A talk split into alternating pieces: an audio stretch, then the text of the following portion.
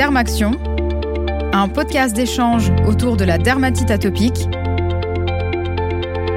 réalisé par Fréquence Médicale et Pourquoi Docteur, avec le soutien institutionnel de Sanofi. Bonjour à toutes et à tous et bienvenue dans cette série de podcasts Dermaction, lors de laquelle nous allons vous aider à mieux comprendre la dermatite atopique pour mieux la traiter. Pour l'épisode d'aujourd'hui, nous allons nous intéresser à la vie intime chez les patients souffrant de dermatite atopique. Et pour en parler, nous recevons le docteur Charlotte Fitt, dermatologue à l'hôpital Saint-Joseph à Paris. Bonjour docteur Fitt. Bonjour Jennifer. Je suis également avec le docteur Eric Estève, dermatologue au CHR d'Orléans. Bonjour docteur Estève. Bonjour. Pour commencer, est-ce que vous pouvez nous dire euh, comment la vie intime peut être impactée par la dermatite atopique? La vie intime peut être impactée par la dermatite atopique à différents aspects. Comme déjà évoqué par le passé, on, se rend compte que la dermatite atopique affecte la vie du patient lui-même, mais aussi de ses relations, son partenaire ou sa partenaire, ses enfants, éventuellement avec ses propres parents, et ses relations interpersonnelles, parfois même amicales. Euh, parce que le toucher de la peau est un toucher qui n'est pas euh, forcément très intime, euh, surtout quand l'atteinte concerne par exemple les mains. Je rajouterais à ce qu'a dit Charlotte le fait que c'est très prégnant à tous les âges de la vie, depuis la naissance quasiment, parce que ça peut commencer très tôt dans la vie, la atopique, jusqu'à des sujets beaucoup plus âgés. Ça influe effectivement sur la, la vie intime la vie euh, conjugale, en particulier le sommeil. Ça peut engendrer des sentiments de dépression euh, profonds. Donc, c'est effectivement une des maladies qui euh, est, extrêmement fréquente en France, puisque c'est environ 5% chez les adultes, et qui a un retentissement sur la vie intime indiscutable. Et en effet, ce retentissement est souvent sous-estimé. Les professionnels de santé dont nous-mêmes faisons partie sommes pas particulièrement euh, formés à cette thématique. Et dans la littérature scientifique, cette thématique est également peu étudiée. En parlant de publication, est-ce qu'il y a des données sur l'impact de la dermatite atopique sur la vie sexuelle des patients?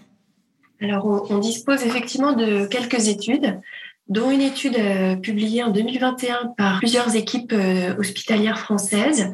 Ils ont interrogé plus de 1000 patients et ces patients répondaient à des questionnaires anonymes sur euh, leur euh, qualité de vie, leur ressenti euh, sur leur sexualité.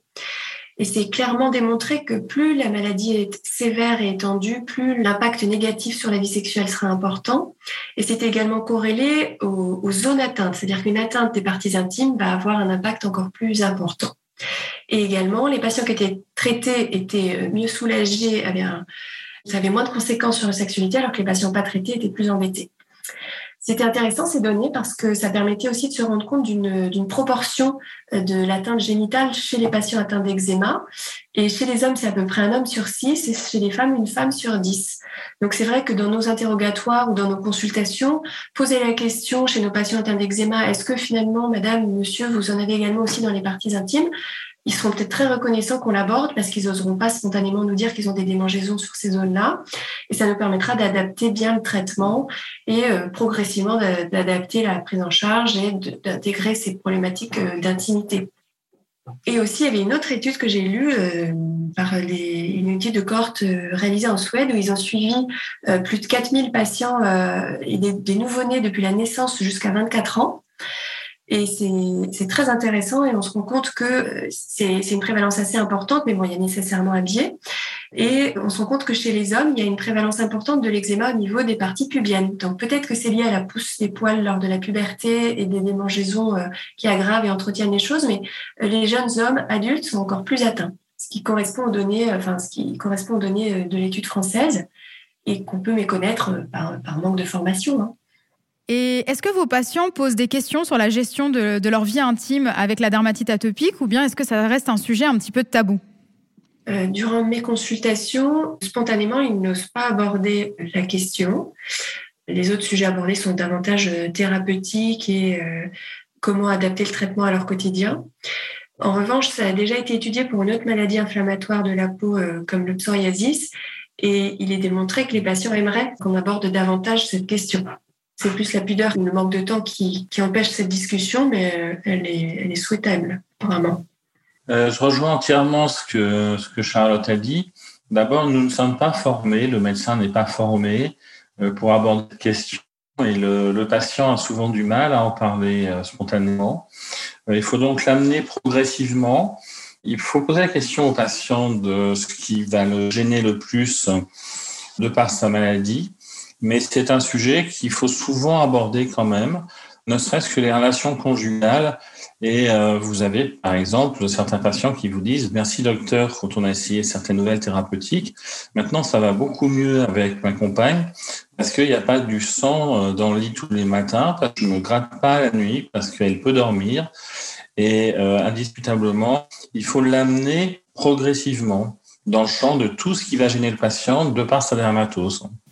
C'est tout à fait euh, juste. C'est aux toutes premières consultations, c'est pas toujours adapté. Il faut aussi apprivoiser le, patient et que le patient apprivoise le médecin, que la relation aussi euh, médecin-patient euh, se crée. Et une fois que la prise en charge thérapeutique s'enclenche et qu'il y a une bonne relation de confiance, on peut aborder des sujets plus intimes, plus personnels. Surtout que souvent en début de prise en charge, les patients sont littéralement à fleur de peau et euh, ça peut être euh, difficile de déstabiliser euh, l'équilibre dans lequel ils se sont installés. Oui, tout à fait. Le parcours de soins de, de nos patients et des dermatoses inflammatoires n'est pas simple. Je suis dans une région qui est la deuxième plus sous-médicalisée de France. C'est extrêmement compliqué d'arriver à une consultation spécialisée et les patients arrivent, comme le dit Charlotte, à fleur de peau. Et souvent, euh, nous, on a une consultation d'urgence. Ils arrivent dans des états catastrophiques. Donc là, il y a un gros travail à faire pour euh, renouer un, lien de confiance, euh, d'où l'intérêt des nouveaux traitements qui sont quand même très efficaces. En parlant de traitement, est-ce qu'il y a des stratégies thérapeutiques à adopter pour améliorer la qualité de vie et notamment la vie intime des patients et de leur entourage? Il y a des grandes stratégies thérapeutiques assez consensuelles. Après, dans le cadre de chaque consultation, chaque médecin a différentes méthodes pour amener le patient à, la prise en charge. Euh, je pars toujours de ce que fait déjà le patient. Ça me permet d'identifier euh, les croyances, les erreurs, ce qui est bien fait, mal fait. Et dans ma stratégie la plus pragmatique, euh, je donne un tube de crème au patient. Et c'est là qu'on se rend compte que certains mettent un paquet de crème alors que bah, ça va plus les enquiquiner qu'autre chose et ce ne sera pas plus efficace, que certains mettent un tout petit grain de riz sur une peau euh, complètement inflammatoire et ça ne va pas suffire. Euh, donc il y a déjà l'approche très pratico-pratique d'éducation thérapeutique euh, basique qui peut être abordée. Et après, dans la stratégie thérapeutique, si la surface corporelle atteinte par l'eczéma, est euh, étendue, les crèmes ne suffiront pas au long cours et euh, une approche avec un traitement dit général pour l'ensemble des, des, atteintes. Des fois, il y a 3, 4, 5, 6 atteintes. Des fois, c'est 10%, 50%. Toute la peau qui est atteinte, euh, crémer tous les jours, c'est pas envisageable. Pour la qualité de vie thérapeutique du patient, donc euh, des traitements généraux sont indiqués, sont adaptés. J'ai tendance à penser, euh, euh, donc je me rapproche forcément de, de ma collègue, qu'il faut une approche euh, pragmatique. J'aurais tendance à dire chaque médecin est particulier, chaque patient est particulier. Ce que le patient veut, c'est qu'on lui rende une peau normale. Donc, euh, utilisez la stratégie thérapeutique que vous maîtrisez la mieux, pourvu que le patient revienne vous voir trois mois, six mois après en vous disant c'est super, avec votre traitement, je revis avec votre traitement, j'ai trouvé une vie normale, j'ai trouvé de bonnes relations euh, avec euh, ma compagne ou mon compagnon. Ça dépend, il n'y a pas de règle absolue. Il est certain que c'est largement dépendant des facteurs d'environnement et du cursus antérieur du patient. Ce que l'on veut, c'est retrouver une peau normale pour retrouver une vie normale. Oui, effectivement, c'est un très beau message. Avant de terminer ce podcast, quel serait pour vous euh, le message à retenir, docteur Estève? Ça serait, il existe maintenant des traitements efficaces. Ne laissez pas les patients en déshérence sur le bord de la route.